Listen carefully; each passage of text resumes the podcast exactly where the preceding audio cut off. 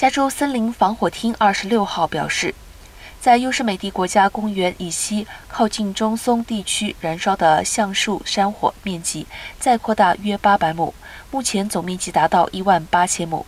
百分之二十六的火场已经获得了控制。橡树山火已经烧毁了五十五座建筑物，另有超过两千栋的建筑物正受到威胁。